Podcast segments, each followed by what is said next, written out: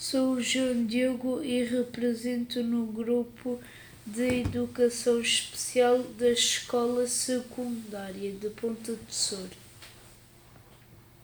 Gostei de ler o livro O Cavaleiro da Dinamarca.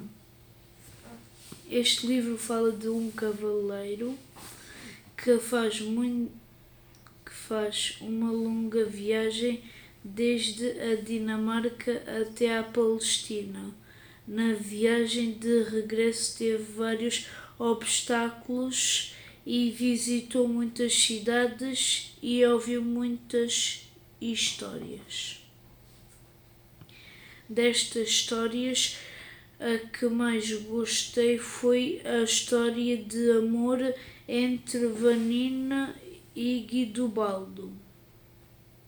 Também gostei da coragem do cavaleiro em terminar a viagem por terra e os perigos que encontrou lobos e ursos para cumprir a promessa de estar com a família na noite de Natal.